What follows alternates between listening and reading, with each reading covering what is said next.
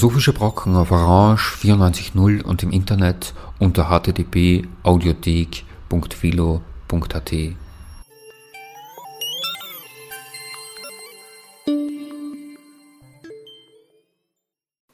Einen schönen Nachmittag wünscht Charlotte Annal. In einer neuen Ausgabe der Philosophischen Brocken hören Sie einen Vortrag den Stefan Zandt am 8. März 2021 am IFK, dem Internationalen Forschungsforum Kulturwissenschaften in Wien gehalten hat.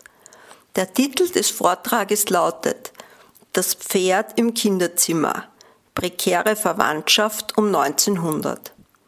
Im Rahmen seines derzeitigen Forschungsaufenthaltes am IFK beschäftigt sich Stefan Zandt anhand exemplarischer Studien zu Kinder- und Tiergeschichten um 1900 mit der Frage, welche Rolle in dieser Epoche die Beziehungen von Kindern und Tieren in der Herausbildung und Thematisierung von Verwandtschaft spielten.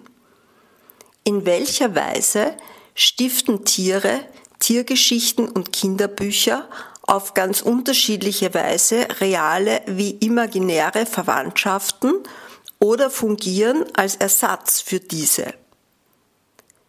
Im Zentrum des Vortrages steht, neben theoretischen Überlegungen, Freuds Fallgeschichte des kleinen Hans, der an einer Pferdephobie litt und, so Stefan Zands These, dabei von Freud nicht angemessen verstanden wurde. Stefan Zahn studierte Kulturwissenschaft sowie vergleichende Kultur- und Religionswissenschaft in Berlin und Marburg. 2019 erschien sein Buch Die Kultivierung des Geschmacks, eine Transformationsgeschichte der kulinarischen Sinnlichkeit. 2017 der gemeinsam mit Iris Dermann herausgegebene Sammelband Andere Ökologien, Transformationen von Mensch und Tier. Mein Vortrag wird sich in drei Teile gliedern. Im ersten Teil meines Vortrags werde ich einige Ausführungen zur Frage der prekären Verwandtschaft zwischen Menschen und Tieren machen, auf meine Lektüren von Freuds Totem und Tabu und danach auf den titelgebenden Fall des kleinen Hans und seiner Pferdephobien einzugehen. Beginnen möchte ich aber mit der Frage nach der prekären Verwandtschaft. Für wen und welche Beziehungen übernehmen wir Verantwortung Wem sind wir eine Antwort schuldig? Mit wem teilen wir unser Leben? Welchen Lebewesen schulden wir unsere Existenz? Wem sind und machen wir uns verwandt? Das Objekt ist eingebettet in einen Knoten von Beziehungen und Zugehörigkeiten, von Partizipation und Sorge, von Gaben und Schuldigkeiten. Wir leben und sterben in Beziehungen, wir werden in Beziehungen und aus Beziehungen geboren. Ja, wir sind das temporäre und lokale körperliche wie seelische Resultat all unserer vergangenen und gegenwärtigen Beziehungen, sozial, materiell, biologisch, symbiotisch und alles zusammen. Verwandtschaft, so hat es Marshall Salins vor ein paar Jahren in What Kinship Is and Is Not prononciert zusammengefasst, besteht in der Gemeinsamkeit, Gegen- und Wechselseitigkeit einer geteilten Existenz. In brief, the idea of kinship in question is mutuality of being. People who are intrinsic to one another's existence, those mutual persons, life itself, intersubjective belonging, transbodily being, and the like. And weiter, intrinsic to each other, as Janet Carsten put it, kinsmen and people who live each other's lives and die each other's deaths to the extent they lead common lives, they partake of each other's sufferings and joys, sharing one another's experience as even as they take responsibility for and feel the effects of each other's acts. Wenn wir von Kulturen der Verwandtschaft sprechen, dann sprechen wir mit Marshall Salins, Marilyn Strathern und Janet Carstens von Cultures of Relatedness. Womit noch nicht gesagt ist, mit wem und wie genau wir unser Leben jeweils teilen oder an wessen Leben wir in Form einer Mutuality of Being Anteil nehmen oder nicht, für wen wir uns verantwortlich fühlen oder auch nicht und aufgrund welcher Kriterien. Ich möchte die Unterschiedlichkeit, mit der man diese Frage beantworten kann und in der unterschiedliche Kollektive und Communities diese Frage beantworten, exemplarisch an der Gegenüberstellung der Verwandtschaftskonzeption der Mi'kmaq und unserer eigenen deutlich machen und hierin der Frage nach der prekären Verwandtschaft zwischen Menschen und Tieren, wie sie ähm, uns in unserer Gesellschaft begegnet, näher kommen. In der Sprache der Mi'kmaq bedeutet der Begriff Sitnokmak all my relations und umfasst dabei nicht nur die Beziehung zu und zwischen Menschen, sondern potenziell mit und zu allen lebenden Dingen, denen, insofern sie lebendig sind, allen Spirit, Identität und Personenstatus zukommt. The Mi'kmaq view human existence as occurring within a web of relations with other beings and as engaged in relationships of reciprocity and dependence, schreibt die feministische Anthropologin und Mi'kmaq Margaret Robinson in einem Text, in der sie sich angesichts der heutigen globalen Probleme des Fleischverzehrs und der Alternativen wie Veganismus oder auch der experimentellen Produktion von In-vitro-Fleisch der bemerkenswerten Frage zuwendet, Is a moose still my brother if we don't eat him? Die Frage mutet unter der Voraussetzung unseres euroamerikanischen Verständnisses von Verwandtschaft geradezu kontradiktorisch an.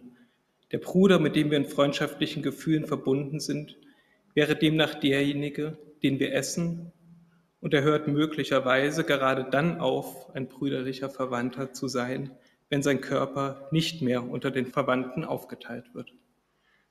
Die Beziehungen und Logiken, die eine solche uns widerstreitende Idee von Verwandtschaft motivieren, lässt sich beispielhaft anhand des Mi'kmaq-Mythos über den Ursprung der ersten Fleischmahlzeit nachvollziehen, in dem auch das verwandtschaftliche Verhältnis zwischen der Großmutter Nogamie und dem quasi prometischen Kulturheroen Glassgap sowie der Bruderschaft zwischen Menschen und Tieren entwickelt wird.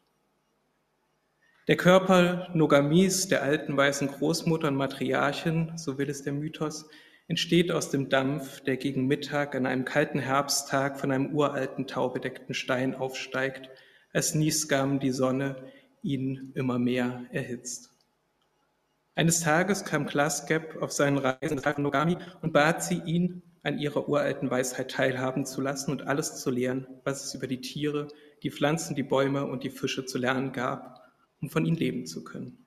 Nogami willigte ein, Klaskeps Großmutter zu werden, wenn er sie, die als alte Frau nicht nur von Bären und Pflanzen leben könne, im Gegenzug mit Fleisch versorge. Klaskep, der froh war, nun eine Großmutter zu haben, rief seinen Freund Apistanajoch, den amerikanischen Marder, der im Fluss schwamm. Als dieser ans Ufer gekommen war, bat ihn Klaskep, sein Leben zu geben, damit Nogami und er überleben könnten. Aus Freundschaft zu Klaskep willigte Apistanajoch ein und Klaskep versprach ihm, ihn im Tausch für sein Leben zu seinem Bruder zu machen. Nogami brach daraufhin dem Marder das Genick und legte ihn auf den Boden, aber Glaskep fühlte sich schuldig und rief nach Gisop, dem Schöpfer bzw. dem großen Geist, damit dieser in seiner Macht den Marder wieder zum Leben erwecken sollte. Nogami sprach in ihrer Weisheit mit Gisop und Glaskep und Abistanajoch erwachte wieder zum Leben, sodass er zu seinem Fluss zurückkehren konnte. An der Stelle aber, an der sein Körper tot auf dem Boden gelegen hatte, lag nun der Körper eines anderen Marders. Von dieser Zeit an, so wird es der Mythos, sind die Tiere Klaskeps Brüder und Schwestern. Sie sind bereit, Nahrung und Kleidung, Wigwams und Werkzeuge zu geben und müssen im Gegenzug mit dem Respekt behandelt werden, den man einem Bruder und einer Schwester schuldet. Sie geben nur, was zum Leben notwendig ist, und sie geben es nur als Brüder und Schwestern.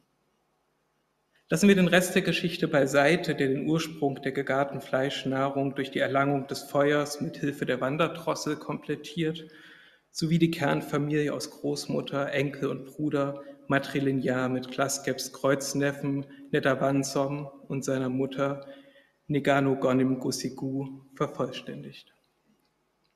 Ich möchte mit Blick auf die Frage nach der Verwandtschaft nur auf zwei grundlegende Auffälligkeiten der hier geschilderten Struktur aufmerksam machen. Zum einen die systematische und bemerkenswerte Abwesenheit und Aussparung des Themas der Blutverwandtschaft und der sexuellen Reproduktion. Die verwandtschaftlichen Beziehungen von Großmutter und Enkel, ebenso wie zwischen Onkel und Neffen, gründen offensichtlich nicht in der Beziehung des über die Mutter oder Schwester vermittelten Blutes, Denn der Mythos spart gerade diese beiden für die Blutsverwandtschaft notwendigen verwandtschaftlichen Mittleren explizit aus. Stattdessen resultieren die wechselseitigen Adoptiv- und Abhängigkeitsverhältnisse entschieden aus dem Austausch spezifischer Gaben und Gegengaben, die die jeweiligen Schuldigkeiten verteilen. Die Großmutter wird zur Großmutter, indem sie dem Enkel ihr Wissen gibt, und der Enkel wird zum Enkel, indem er im Gegenzug die Großmutter mit Fleisch versorgt. Mehr noch, die Etablierung dieser Verwandtschaftsterme und Beziehungen setzt weitere grundlegende Beziehungen voraus, die wiederum relational auf diese zurückverweisen. So gründet die Beziehung zwischen Großmutter und Enkel in der brüderlichen Beziehung zwischen Glaskep und dem Mada Abistanayoch, in der der eine sein Leben und der andere seinen Respekt und die Mobilisierung der eigenen verwandtschaftlichen Beziehung für die Wiedergeburt des Tieres gibt. Ein Gabentausch, der sich wiederum dem Gabentausch der ersten Beziehung und der spirituellen Beziehung der Großmutter zu Kisop verdankt. Beziehungen, so könnte man sagen, entstehen aus und in Abhängigkeit von anderen Beziehungen. Und das Gegebene der Verwandtschaft ist demnach nicht etwa die Transzendenz der konsanguinen Substanz, wie wir in unserem kulturellen Vorannahmen allzu schnell annehmen, sondern die Immanenz der wechselseitigen affinalen Beziehungen. Ein Umstand, den etwa auch Eduardo Vivares de Castro mit Blick auf das amazonische Modell der Verwandtschaft herausgearbeitet und das Inversion unserer eigenen Verwandtschaftsvorstellungen konturiert hat. Here we find affinity as a given, internal and constitutive relation and consanguinity as constructed, external and regulative.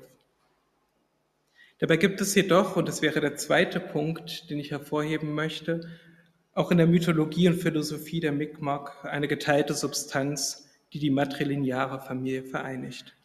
Denn die Konsolidierung der speziesübergreifenden Verwandtschaft und deren Überleben gründet, wie man durch die Mythen hindurch verfolgen kann, in dem Geben und Weitergeben der Nahrung und im gemeinschaftlichen Mahl. Das Geben des Essens ist die Grundlage jeglicher Verwandtschaft und genau deshalb operieren die Mythen der beiden Amerika, wie etwa Claude Lévi-Strauss eindrucksvoll in seinem epochemachenden Werk über die Mythologika gezeigt hat, kontinuierlich mit Hilfe des alimentären Codes. Und nur vor diesem Hintergrund macht die Frage, die Margaret Robinson hinsichtlich der Möglichkeit eines Indigenous Veganism und der Zukunftsmusik der In-vitro-Fleischalternative stellt, entschieden Sinn. Is the moose still my brother if we don't eat him? Im Kontrast zur Frage der Mi'kmaq-Forscherin Robinson und aus dem Gefühl der Verantwortung gegenüber den Tieren wären wir jedoch spontan geneigt, eine umgekehrte Frage zu stellen, nämlich, is a moose still my brother if we eat him? Die Frage bringt auch bei uns die Möglichkeit einer Verwandtschaft zum Elch ins Spiel, der Elch mein Bruder, und sie macht deutlich, dass sich auch bei uns die Frage nach dem speziesübergreifenden Status der Verwandtschaft, nach den Beziehungen des Schutzes, der Verbundenheit und der Verantwortung gegenüber dem Leben oder umgekehrt der Tötbarkeit und Verzehrbarkeit des Lebens der anderen bemisst. Aber entgegen den Mi'kmaq, in deren von unzähligen tierlichen und pflanzlichen Personen wimmelnden Welt sich permanent das Problem stellt, wie man eigentlich damit umgehen soll, einen Verwandten zu essen und wie man das Kannibalismus-Tabu unter diesen Umständen aufrechterhalten kann, beschweren wir im Gegensatz dazu darauf, dass wir unter keinen Umständen je unseresgleichen essen. Eine Überzeugung, die im Übrigen die Karnivoren in unserer Gesellschaft genauso wie die Veganerinnen teilen. Wir können den Elch nur verzehren, insofern wir in der Lage sind, die Verwandtschaft und brüder- und schwesterliche Verbundenheit zwischen uns und ihm durchzustreichen oder zu verdrängen. Genau deshalb sind wir in der Lage, den Elch zu essen, aber nicht den Familienhund. Ein Verwandter oder eine Verwandte in unserem herkömmlichen euroamerikanischen Verständnis ist eine Person, die entweder durch Blut oder durch Heirat verbunden ist. Blutsverwandte sind jene der Abstammung und der Genealogie, die durch den Akt der heterosexuellen Reproduktion vermittelt wird. Man ist Kind einer Mutter oder eines Vaters, qua Blut, DNA und geteilter natürlicher Substanz. Man ist Bruder und Schwester qua Abstammung von der Substanz der Eltern, Cousin und Cousine qua geteilter Substanz der Großeltern. Ob und wie die Verhaltensweisen sich untereinander gestalten, ist dabei für die Tatsache der Blutsverwandtschaft recht unerheblich. Egal, ob sich die Mutter kümmert oder nicht, anwesend oder abwesend ist, die Blutsverwandtschaft bleibt gegeben und lässt sich durch welche Akte auch immer nicht negieren und rückgängig machen. Zu den Blutsverwandten und natürlichen Verwandten kommen entsprechend als notwendige Ergänzung die uneigentlichen Verwandten, die Affinal-, Heirats-, Adoptiv- und Schwiegerverwandten hinzu. Ihr Verhältnis zueinander ist entgegen der natürlichen Substanz des Blutes durch ein Rechtsverhältnis definiert, einen freiwilligen und konsensuell befolgten verwandtschaftlichen Verhaltenskodex, der auf der Ebene der rein kulturellen Einkunft graduell ausdifferenzierte dauerhafte Beziehungen diffuser Solidarität begründet. Unsere Verwandtschaft definiert sich also, wie der Anthropologe David M. Schneider betont hat, äh, entsprechend des Gegensatzes von Natur und Kultur, der natürlicher Kreuzungspunkt, Kern und kleinste definitorische Einheit, die Kernfamilie aus Vater, Mutter und Kind bilden, die sich um den zentralen Akt der reproduktiven Sexualität gruppiert. Ein Modell, das sich im Übrigen auch in der Diskussion über die Bestimmung der Spezies, also auch der Tierspezies seit dem Ende des 19. Jahrhunderts, als Fortpflanzungsgemeinschaft wiederfindet. Auch die Tierwelt folgt dem natürlichen Modell der Familienbildung und ihrem Kern der sexuellen Reproduktion, wenn sich nicht umgekehrt gerade in ihm die Natürlichkeit der menschlichen kulturellen Verwandtschaftsordnung abzeichnet. Die Folge dieser Konzeption Verwandtschaft ist nun jedoch, dass sie eine reale und tatsächliche speziesübergreifende Verwandtschaft zwischen Menschen und Tieren so gut wie unmöglich macht.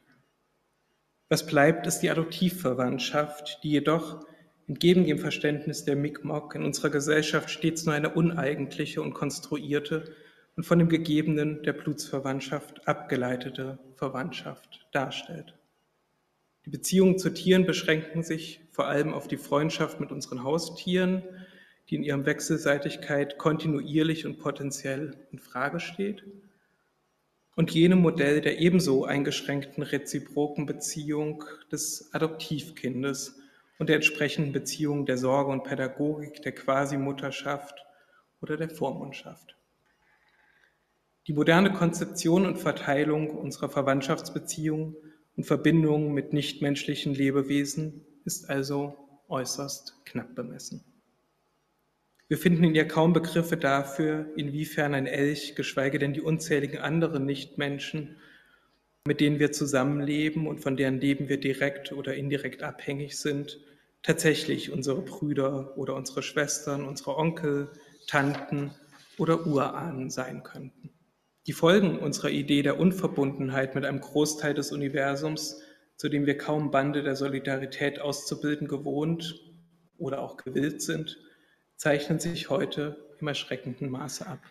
Der Mai 2019 publizierte globale Bericht des Weltbiodiversitätsrats der UN zeichnet in dieser Hinsicht ein desaströses Bild.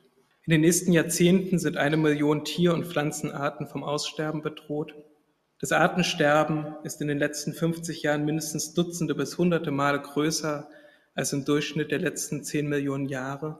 Und vor allem, es ist entgegen der vormaligen Wellen des Aussterbens nachweislich durch unsere Lebens- und Wirtschaftsweise bedingt, in der wir den Rest der Welt vornehmlich aus ausbeutbare Ressourcen, Rohstoffe und Güter verstehen. Vor diesem Hintergrund hat der Biologe Edward O. Wilson bereits vor etlichen Jahren unser gegenwärtiges Zeitalter als Eremozän benannt, das Zeitalter der drohenden Einsamkeit des Menschen. Dabei dämmert uns immer mehr, wie sehr wir von der Diversität der anderen Lebensformen, mit denen wir den Planeten teilen, abhängig sind.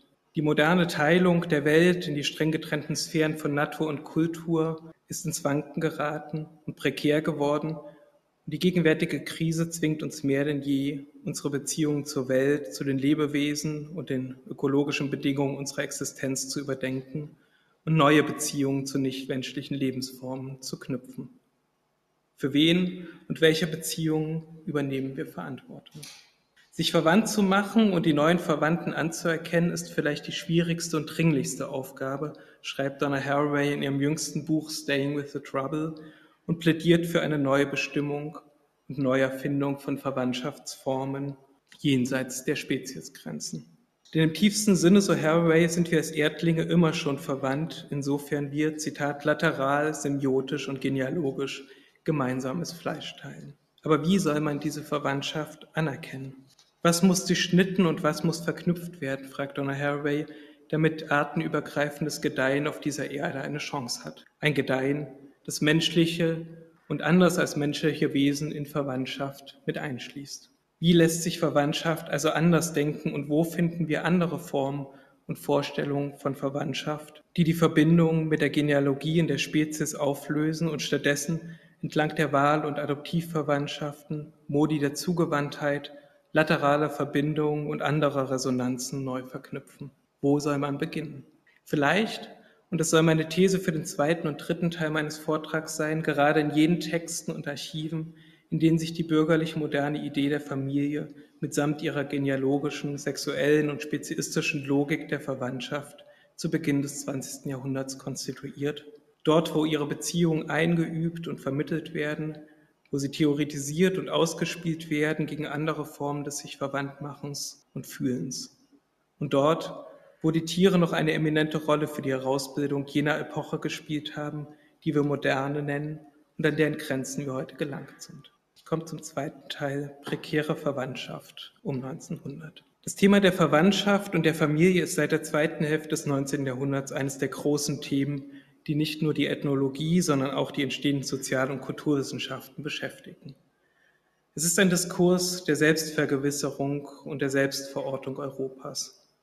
Und diese erschienen offenbar notwendig angesichts all der Nachrichten und Berichte über die aus europäischer Sicht obskuren und vielfältigen Zugehörigkeiten und Solidaritäten in den Kontaktzonen der Kolonien, die den Gelehrten in den Metropolen zu denken gaben und diese entlang der Verwandtschaft zu ordnen versuchten. Der Diskurs über die Verwandtschaft ist aber auch ein Diskurs, in dem das Neue mit dem Wachstum der Städte und der Entwicklung des Bürgertums einhergehende und sich schnell ausbreitende moderne Leitbild der Kernfamilie seine theoretischen, evolutionären und menschheitsgeschichtlichen Weihen erhält. Und es ist nicht zuletzt ein Diskurs des Fortschritts, in dem abweichende Konzeptionen von Verwandtschaft und sozialer und kultureller Organisation nonchalant in die Tiefen der evolutionären und primitiven Vorgeschichte der euroamerikanischen Moderne verbannt werden.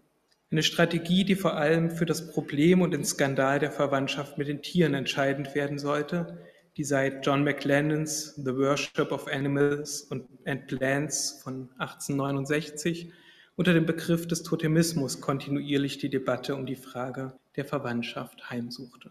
Eine Debatte, der der Anthropologe Claude Lévi-Strauss später zu Recht vorwerfen sollte, die indigenen Gesellschaften in großen Abstand von der Kultur in eine Art von Naturnähe zu versetzen und sie damit verschiedener zu machen, als sie eigentlich sind. Sigmund Freud fasst 1912 in seinem berühmten Text über Totem und Tabu die Frage nach dem Totemismus etwa folgendermaßen zusammen. Wie kamen primitive Menschen dazu, sich, das heißt ihre Stämme, nach Tieren zu benennen und sich damit als verwandt mit diesen zu denken? Woher kommt die Idee der Abstammung von einem Totemtier, wie motiviert sich die Exogamie und das Inzesttabu innerhalb des Stammes, die sich mit den Totemtieren verbinden? Oder kurz, in welchem Verhältnis steht die Totemorganisation und das Inzestverbot? Auf all diese Fragen sollte die Psychoanalyse Antworten bieten, und zwar, indem sie die Analyse der Tierphobien von Kindern, die Freud in den Jahren zuvor als Störungen im Feld der kindlichen Sexualität zu analysieren begonnen hatte, auf die Menschheitsgeschichte skaliert. Die Ontogenese der Psyche wiederholt und spiegelt die Phylogenese der Menschheit und andersherum. Man darf den Eindruck aussprechen, so Freud, dass in den Tierphobien der Kinder, die als Störung eines vormaligen verwandtschaftlichen Einverständnisses mit denselben Tieren eintreten, Zitat weiter gewisse Züge des Totemismus in negativer Ausprägung wiederkehren. Diese seien, Zitat Freud, die volle Identifizierung mit dem Totemtier und die ambivalente Gefühlseinstellung gegen dasselbe.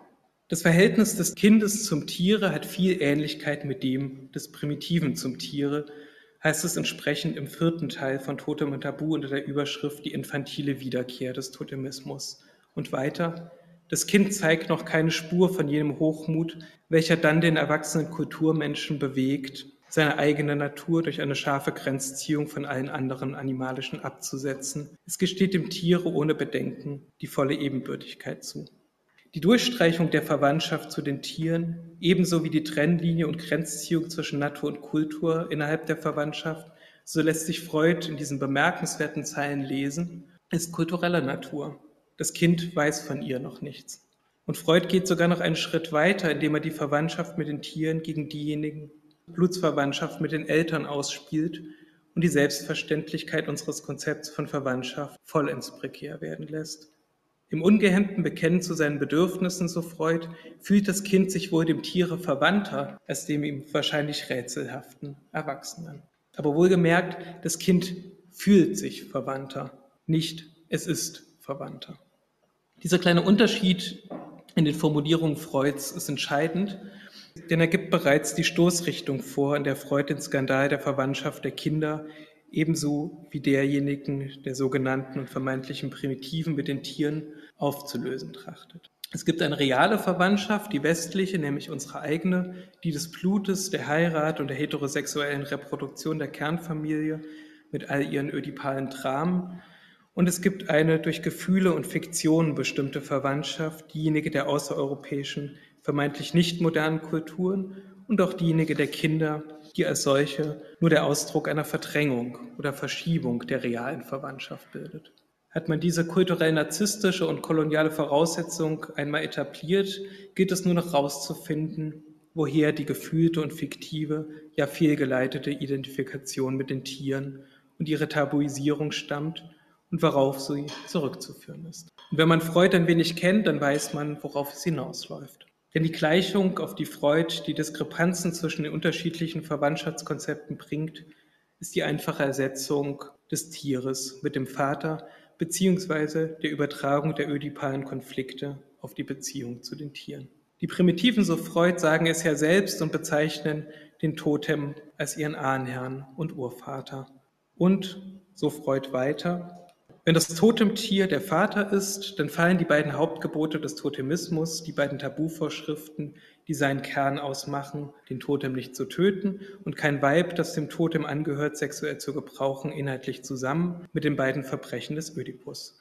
Denn seinen Vater tötete und seine Mutter zum Weib nahm und mit den beiden Urwünschen des Kindes, deren ungenügende Verdrängung oder deren Wiedererweckung den Kern vielleicht aller Psychoaneurosen bildet. Mit anderen Worten, so Freud hinsichtlich seines verwandtschaftspolitischen Projekts in Totem und Tabu, es müsste uns gelingen, wahrscheinlich zu machen, dass das totemistische System sich aus den Bedingungen des Ödipus-Komplexes ergeben hat, wie die Tierphobie des kleinen Hans.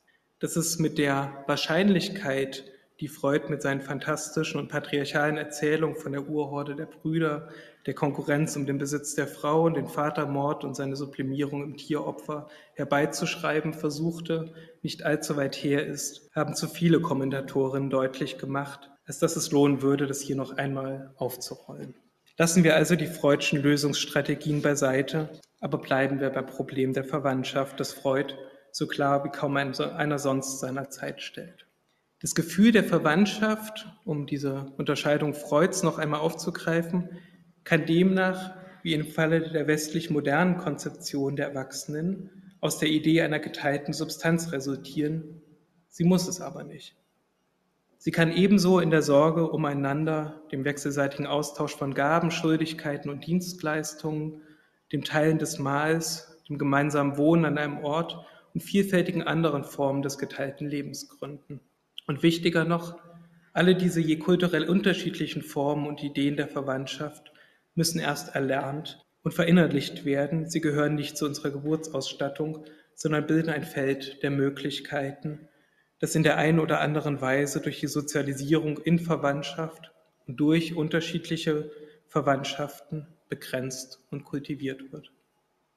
Das heißt nicht, dass man wie Freud der archaischen Illusion erliegen muss, die Kinder für kleine Wilde zu halten und die Angehörigen außereuropäischer Kulturen in eingeübter kolonialer Manier zu naiven kindlichen Erwachsenen oder gar Neurotikern zu stilisieren. Das heißt nur, wie dies Claude Lévi-Strauss mit Bezug auf die Kinderpsychoanalytikerin Susan Isaacs und die Schriften Jean Piagets zum Weltbild des Kindes betont hat, von einem Polymorphismus des kindlichen Denkens zu sprechen. Das kindliche Denken, so Lévi-Strauss, liefert allen Kulturen einen gemeinsamen und undifferenzierten Fundus an geistigen Strukturen sowie Schemata der Geselligkeit, aus dem jede Kultur die Elemente schöpft die es ihr ermöglichen, ihr besonderes Modell zu konstruieren. Und wenn wir die Beziehung zwischen den sozialen Verhaltensweisen des Kindes und den verschiedenen Formen der von den menschlichen Gesellschaften verwirklichten Organisation betrachten, können wir in ähnlicher Weise sagen, dass das Kind für den Ethnologen polymorph sozial ist. Was geschieht nun aber, wenn wir uns unter diesen Vorzeichen jenem Fall des kleinen Hans zuwenden, der bei Freud als Paradebeispiel und Beweis für die konstitutive Rolle des Oedipus-Komplex und damit der Blutsverwandtschaft und des Codes der sexuellen Reproduktion für die kindliche Psyche filmiert. Wenn wir mit der Erkenntnis, dass sich Verwandtschaft nicht von selbst versteht, das Verhältnis zwischen Ethnologie und Psychoanalyse umkehren. Welche Rolle spielen die Tiere im Falle der Kinder, wenn wir einmal von jenen schlichten Ersetzungen absehen, mit denen Freud und die Geschichte der Psychoanalyse diese kontinuierlich behandeln. Worum geht es bei den Ängsten des kleinen vierjährigen Hans, der im Übrigen eigentlich Herbert Graf heißt und der Sohn der Sängerin und früheren Patientin Freuds, Olga Hönigs und des Wiener Musikhistorikers Max Graf war und dessen Krankenbericht und Analysefortschritte der Vater als Mitglied der Psychologischen Mittwochsgesellschaft Freuds dem Professor zur Verfügung stellt. Ich komme zum dritten Teil, dem Wiederverkehrsproblem. Im Januar des Jahres 1908 erkrankt der fast fünfjährige Herbert Graf plötzlich an einer Pferdephobie. Eine Angst, die ihn wochenlang daran hindert, auf die Straße zu gehen und die zum Ausgangspunkt der ersten Kinderanalyse Freuds werden sollte. Was war geschehen? Wie sich anhand des Berichts des Vaters und unter Zuhilfenahme des Generalstadtplans Wiens von 1904 rekonstruieren lässt, läuft der kleine Junge am 7. Jänner des Jahres 1908 an der Hand seines Kindermädchens vom Haus der Eltern aus die untere Viaduktgasse im dritten Wiener Bezirk entlang nach Süden. Hinter dem Frachtenmagazin des Verzehrungssteueramts biegen sie rechts in die Marxergasse ein, die sie an der Kreuzung Markthallenbrücke-Invalidenstraße queren. Von hier aus folgen sie der Invalidenstraße in Richtung Stadtpark, in der der Junge oft zum Spazierengehen geführt wird. Es muss spätestens kurz vor der Kreuzung der Invalidenstraße mit der verkehrsreichen Landstraße Hauptstraße gewesen sein, als der kleine Junge zu weinen beginnt und verlangt umzukehren und nach Hause zurückzugehen. Er möchte mit der Mami schmeicheln. Warum er weint, mag er zu Hause nicht zu sagen. Er ist jedoch, so wird berichtet, entgegen seiner Not auf der Straße den Nachmittag über heiter wie gewöhnlich. Gegen Abend zeigt er erneut sichtlich Angst, weint und ist von der Mama nicht fortzubringen. Tags darauf, am 8. Jänner, verlässt er nur unter Wein mit der Mutter das Haus, um von der nahegelegenen Bahnstation Hauptzollamt, dem heutigen Bahnhof Wien Mitte, den Zug nach Schönbrunn zu nehmen. Ihr Weg führt sie erneut über die Marxergasse, der sie heute jedoch, ohne in die Invalidenstraße einzubiegen, über die Gleise des Bahnhofs folgen. Auf der Straße hat der Junge erneut sichtlich Angst, ebenso wie in Schönbrunn, wo er in der Gegenwart eines Pferdes unruhig wird. Und erst auf der Rückfahrt wird er der Mutter nach vielem Sträuben den Grund für seine Furcht gestehen. Ich habe mich gefürchtet, dass mich ein Pferd beißen wird. Am Abend wiederholt sich die Szene vom Vortag. Er sucht die Nähe zur Mutter, will schmeicheln und fürchtet sich bereits vor dem nächsten Tag. Ich weiß, ich werde morgen wieder spazieren gehen müssen, äußert er, und später, das Pferd wird ins Zimmer kommen. Wie er die Angst vor den Pferden bekommen hat, oder besser seine Dummheit, wie Herbert Graf sie nach der Direktive des Vaters und Freuds, dass mit den Pferden seine Dummheit weiter nichts, fortan nur noch nennen wird, wird er erst Monate später dem Vater berichten. Wenn ein Stellwagen kommt, fürchte ich mich am meisten, weil einmal bei einem solchen Wagen ein Pferd umgefallen ist. Wie das Pferd vom Stellwagen umgefallen ist, habe ich mich so sehr erschrocken. Wirklich, wie ich gegangen bin, habe ich sie gekriegt. Es war eines von zwei, Zitat, sehr großen, dicken, schwarzen Pferden, welches er fallen gesehen hatte. Er hatte geglaubt, es sei tot und dass es nun immer so sein werde. Alle Pferde werden beim Stellwagen umfallen und auch beim Möbelwagen. Er habe sich vor dem Krawall erschrocken, den das Pferd mit den Füßen gemacht habe, sagt er, und legt sich auf die Erde hin und macht das Zappeln vor. Mit der Mutter hatte er am Nachmittag des 6. Jänner, also einen Tag vor dem Spaziergang mit dem Kindermädchen, den Weg durch den dritten Bezirk nach Süden genommen. Sie waren der exakten Erinnerung des kleinen Herbert zufolge am Heumarkt gewesen, wo seit 1901 der Wiener Eislaufverein seinen Eislaufplatz betreibt, anschließend im Kaffeehaus eine Weste kaufen und auf einen kurzen Besuch beim Zuckerbäcker, um dann am Abend den Weg zurück durch den Stadtpark zu nehmen. Vom Stadtpark aus überqueren Mutter und Sohn wahrscheinlich die Gleise des Bahnhofs Hauptzollamt über die große Ungarbrücke, um dann vorbei am Kloster der Elisabethinerinnen und der Fleischhalle auf dem Weg durch die Invalidenstraße nach Hause die Landstraße Hauptstraße zu kreuzen. Es muss diese Kreuzung gewesen sein, an der, wie man mit Hilfe eines Plans des Wiener Stellwagennetzes um 1905 rekonstruieren kann, die Stellwagenlinie der Vienna General Omnibus Company Limited, das heißt des damaligen Pferdeomnibusses, von Wollzeile nach Simmering den Weg von Mutter und Sohn kreuzte. Hier hatte sich die traumatische Szene mit dem fallenden Pferd abgespielt, die den Jungen noch lange beschäftigen sollte. Sie erklärt die Angst des Jungen vor den Spaziergängen im Stadtpark, bei denen er nicht umhin kommt, den Ort des traumatischen Erlebnisses zu passieren. Sie erklärt auch die Angst, die er hat, als er mit der Mutter in Richtung Bahnhof Hauptzollamt geht und hierzu die gleiche Richtung einschlagen muss. Und sie erklärt neben den räumlichen Assoziationen auch die abendliche Angst vor den Pferden. Wer denkt vor dem Zubettgehen an Straße und Spaziergang? fragt Freud rhetorisch im Kommentar zu den Ängsten des kleinen Herbert und zielt darauf, die realen Bezüge der Phobie zu der Straße oder dem Spaziergang oder gar zu den Pferden zu verdrängen, um stattdessen seine These von der kindlichen und ödipalen Sexualität stark zu machen. Dabei ist die Antwort auf diese Frage so einfach und offensichtlich, dass sich Freud in seinem Willen, aus der Sache einen Beweis seiner Sexualtheorien zu machen, offenbar weigert, sie in Betracht zu ziehen. Das Erlebnis mit dem Pferd, das in den nächsten Tagen die Angst vor der Straße auslöst, hat nicht nur einen konkreten Ort, sondern auch eine konkrete Zeit. Es war am Abend des Vortags vor dem Zubettgehen, als das Pferd umgefallen war. Und die Erinnerung beherrscht in der Folge die Abende und den Raum des Kinderzimmers, in dem der kleine Junge, getrennt durch ein Kabinett vom Schlafzimmer der Eltern und verlassen von deren Zuwendung mit seinen Ängsten und den Schatten des Ereignisses alleine zurückbleibt. Und es ist diese angstbesetzte Situation des Allein- und Verlassenseins, die im Verlauf des Falles und in den Äußerungen, Fantasien und Träumen des Kindes geradezu endemisch zutage tritt. Das Alleinsein, das Verlassenwerden und die Angst davor, sowie der umgekehrte Wunsch nach Nähe, Zuwendung, nach Solidarität, Hilfe und Unterstützung durchziehen den Fall wie ein roter Faden die Angst, von den Eltern verlassen zu werden, fortgeschickt zu werden oder selbst von den unkontrollierbaren Verkehrsmitteln mitgerissen zu werden, die Angst vor dem Tod der Eltern und gleichermaßen der Wunsch nach einer eigenen, einer supplementären Wunschfamilie. Schon ein Jahr zuvor, im Frühjahr 1907, kurz nach dem Umzug der Familie in die neue Wohnung in der unteren Viaduktgasse und dem damit einhergehenden Umzug des Jungen vom Schlafzimmer der Eltern in den von ihnen abgetrennten Raum des Kinderzimmers sehnt sich der Junge nach Spielgefährtinnen. Sehnsüchtig beobachtet er regelmäßig vom Klopfbalkon aus ein Mädchen in der gegenüberliegenden Wohnung. Die Heftigkeit, mit der diese Liebe per Distanz auftrat, so schreibt der Vater in seinem Bericht an Freud, findet ihre Erklärung darin, dass Hans keinen Kameraden und keine Gespielin hat.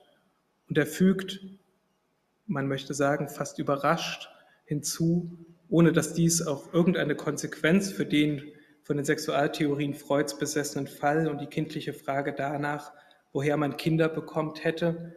Zur normalen Entwicklung des Kindes gehört offenbar reichlicher Verkehr mit anderen Kindern. Allein schon aus diesem Umstand erklärt sich die Bedeutung, die die Sommerreisen der Familie nach Gemunden für den kleinen Jungen haben. Denn wie der Vater betont, wird ihm gerade hier jener Verkehr zuteil, den er wünscht, imaginiert und an den er auch später die Hoffnung auf die Überwindung seiner einsamen Ängste knüpft. Die Fantasie des Knaben schafft im Zeichen des Verkehrs, lautet Freuds Diktum hinsichtlich des Falles, ohne je die Frage zu stellen, welche Rolle der Verkehr seine Durchdringung und Reglementierung ebenso wie seine konstitutive Abwesenheit im Leben und in den Beziehungen des kleinen Jungen tatsächlich spielen. Die Frage nach dem sozialen Verkehr wird nicht gestellt werden.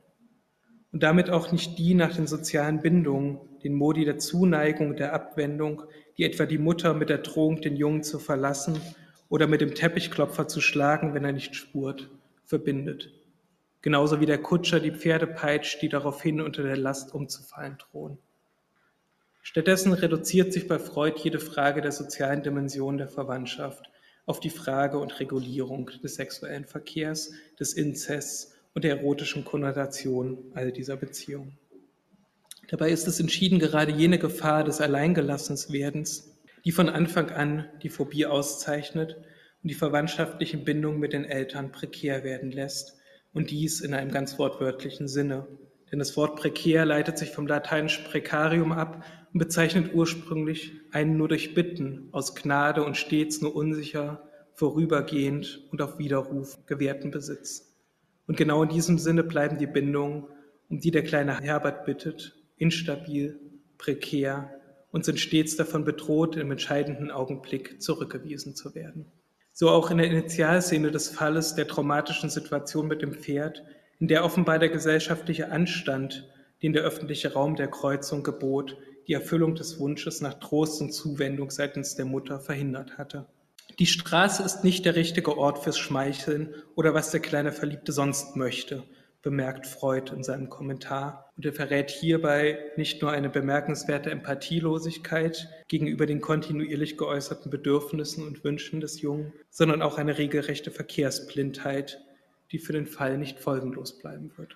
Die Angstbeziehung zum Pferde macht die mangelnde und prekäre Nähebeziehung zur Mutter deutlich und umgekehrt wächst bei dem kleinen Jungen die Erkenntnis, dass nicht nur diese, sondern auch alle anderen seiner Beziehungen stets von den Pferden abhängig und hierin prekär sein könnten. Beziehungen erwachsen aus und in Abhängigkeit von anderen Beziehungen.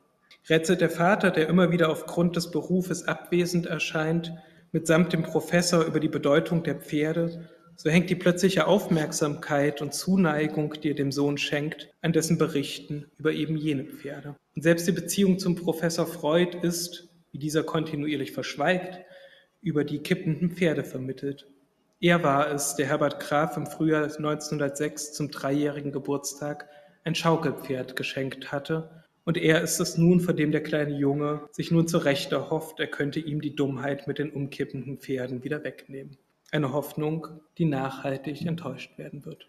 Nie ist von der Psychoanalyse die Frage gestellt worden, warum die Angst vor den Stellwagen auf die Möbelwagen übergreift und warum sie sich in der Folge an das Gepäck und die Kisten koppelt, die auch auf dem Dach des Stellwagens zu sehen gewesen waren.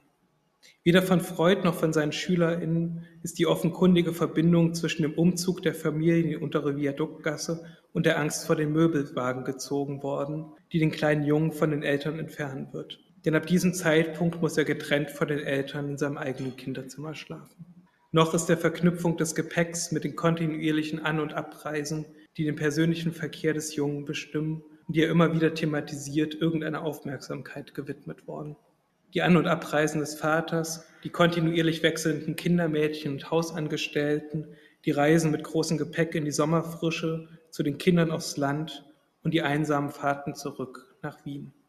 Und auch die Geburt der Schwester Hanna, die die Aufmerksamkeit der Mutter bindet und den Bruder in ihrer Zuwendung zurücksetzt, steht in Verbindung mit den Pferden und den Kisten. So hatte man dem Jungen die Geschichte erzählt, die Schwester sei vom Storch gebracht worden und Herbert hatte die blutigen Schüsseln im Entbindungszimmer mit der Abbildung vom Storch und dem roten Kamin in seinem Bilderbuch in Verbindung gebracht. Es ist eine Storchenkiste, auf der der Storch mit seinem Nest thront. Eine Kiste, die wiederum mit den Pferden in Verbindung steht, denn wie der Vater bemerkt, ist, Zitat, sonderbarerweise auf demselben Blatt ein Pferd zu sehen, das beschlagen wird. In die Kiste, so der Vater weiter verlegt, Hans die Kinder, die er im Nest nicht finden kann. Und so denkt der kleine Herbert detailreich darüber nach, wie der Storch und die Storchenkiste damals ungesehen in die Wohnung gekommen sind, wie Hannah bei der Reise vor ihrer Geburt nach Gemunden bereits alleine oder mit ihm zusammen und mit allem versorgt im Gepäckwagen mitgefahren ist wie sie die Pferde angetrieben hat und auf ihn geritten ist und wie sie Beziehung der Familie mitsamt den Pferden bereits damals bestimmt. Und nicht nur Freud verdrängt die Ereignisse des Verkehrslebens, auch der Mutter scheint das Umfallen des Pferdes und dessen Panik und Leiden, die den Jungen anstecken, kaum aufgefallen zu sein. Wie erklärt sich sonst das Rätseln und das Nachbohren hinsichtlich der Angst des Jungen, über die dieser anfangs kaum zu reden wagt? Die Eltern bleiben jedenfalls ratlos ob der Furcht des Sohnes, es ist uns nicht angenehm, dass er schon jetzt anfängt, Rätsel aufzugeben, schreibt der Vater an den geehrten Herr Professor und mutmaßt, dass die nervöse Störung des Kindes auf die sexuelle Übererregung durch die vermeintlich übermäßige Zärtlichkeit seiner Frau zurückzuführen sei, die er allenthalben kritisiert. Auch er wird keine Hilfe für den Jungen sein, sondern das Problem und die Nöte des Sohnes mit Strafandrohung und Verboten hinsichtlich des Schmeichelns nur verschärfen. Im patriarchalen Gespann mit dem Professor wird er noch die lustvollen Beziehungen des Jungen zu sich selbst und seinen autoerotischen Strategien der Angst Herr zu werden, mit der Angst vor den Pferden belasten. Ich verabredete mit dem Vater, berichtet Freud, der komme was wolle, seine ödipale Theorie bestätigt sehen will, dass er dem Knaben sagen solle, dass mit dem Pferd sei eine Dummheit, weiter nichts. Die Wahrheit sei, dass er die Mama so gern habe und von ihr ins Bett genommen werden wolle, weil ihn der Videomacher der Pferde so interessiert habe, fürchte er sich vor den Pferden. Er habe gemerkt, es sei Unrecht, sich mit dem Videomacher, auch mit dem eigenen so intensiv zu beschäftigen, und das sei eine richtige Einsicht. Und der kleine Junge nimmt die Autorität des Gespanns aus Vater und Arzt ernst, indem er, in der Hoffnung, die Angst werde dadurch verschwinden, die lustvolle Beziehung zu sich selbst mit einem Onanieverbot tabuisiert, eine Selbstkasteiung, die von den Eltern rigoros befördert wird. Der Besuch bei Freud und dessen Aussage, Herbert würde den Vater fürchten, weil er die Mutter zu sehr liebe, belastet ihn mit tragischen Schuldgefühlen und führt zu weiteren Einschränkungen des verwandtschaftlichen Verkehrs. So untersagt sich der Junge am Morgen danach gegenüber dem Vater selbst noch den kurzen morgendlichen Besuch im Bett der Eltern, solange ihn die Angst vor den Pferden quäle. Wenn ich bei dir bin, fürchte ich mich nicht, gesteht er dem Vater. Wenn ich nicht bei dir im Bett bin, fürchte ich mich. Bis ich mich nicht mehr fürchten werde, komme ich nicht mehr. Der kleine Herbert ist damit am Nullpunkt der prekären Verwandtschaftsbeziehung mit den Eltern angekommen und es wird ihm nichts übrig bleiben, als sich um entsprechenden Ersatz zu bemühen.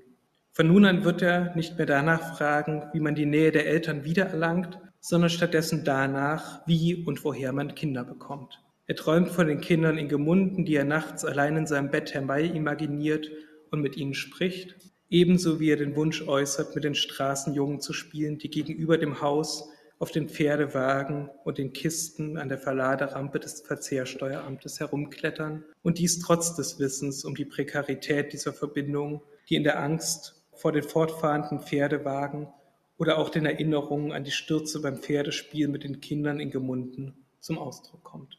Entgegen Freud, die zwei berühmten ersten Fragen der Kinder, woher die Kinder kommen und wer oder was ein Vivi-Macher hat, als Ursprungsfragen der kindlichen Sexualität deutet, erscheinen diese im Licht des Falls vielmehr aus dem prekären Status der verwandtschaftlichen Bindung und dem Stocken des sozialen Verkehrs geboren. Ein Verkehrswesen, das nicht nur in Wien um 1900 maßgeblich und in vielen Beziehungen noch durch Pferde bestimmt und vermittelt wird und das für den kleinen Jungen ins Kippeln und Stocken gerät.